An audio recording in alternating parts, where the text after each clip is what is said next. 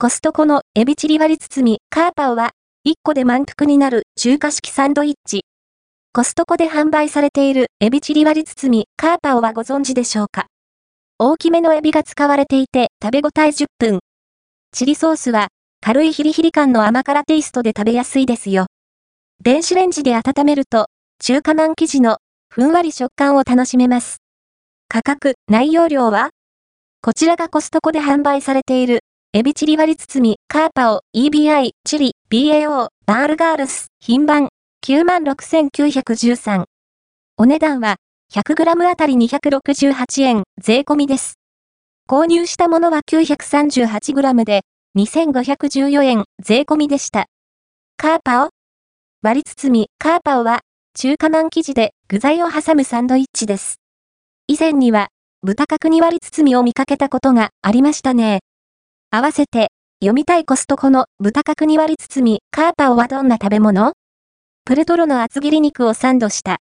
コストコで販売されている豚角煮割り包み、カーパオはご存知でしょうか？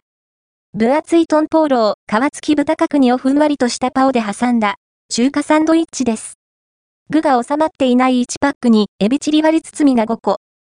1個あたり 188g ほどの重量となります。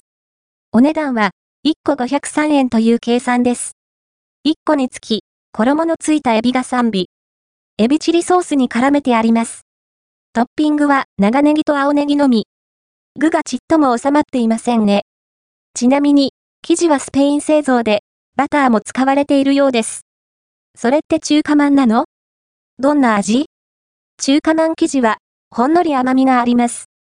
バターの存在感はそれほどなく、普通に中華まんっぽい味わいですね。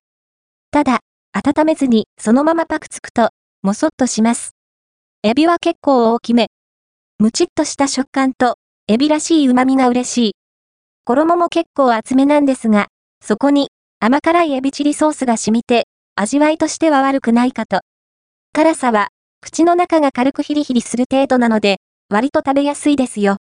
1個いただけば、結構お腹が満たされます。電子レンジで軽く温めると、生地が、ふんわり、中華まん生地は、やはり温めた方が美味しい。というわけで、本品を皿に乗せてラップをかけ、200ワットで2から3分程度加熱してみました。生地がほんのり温かく、ふんわり柔らか。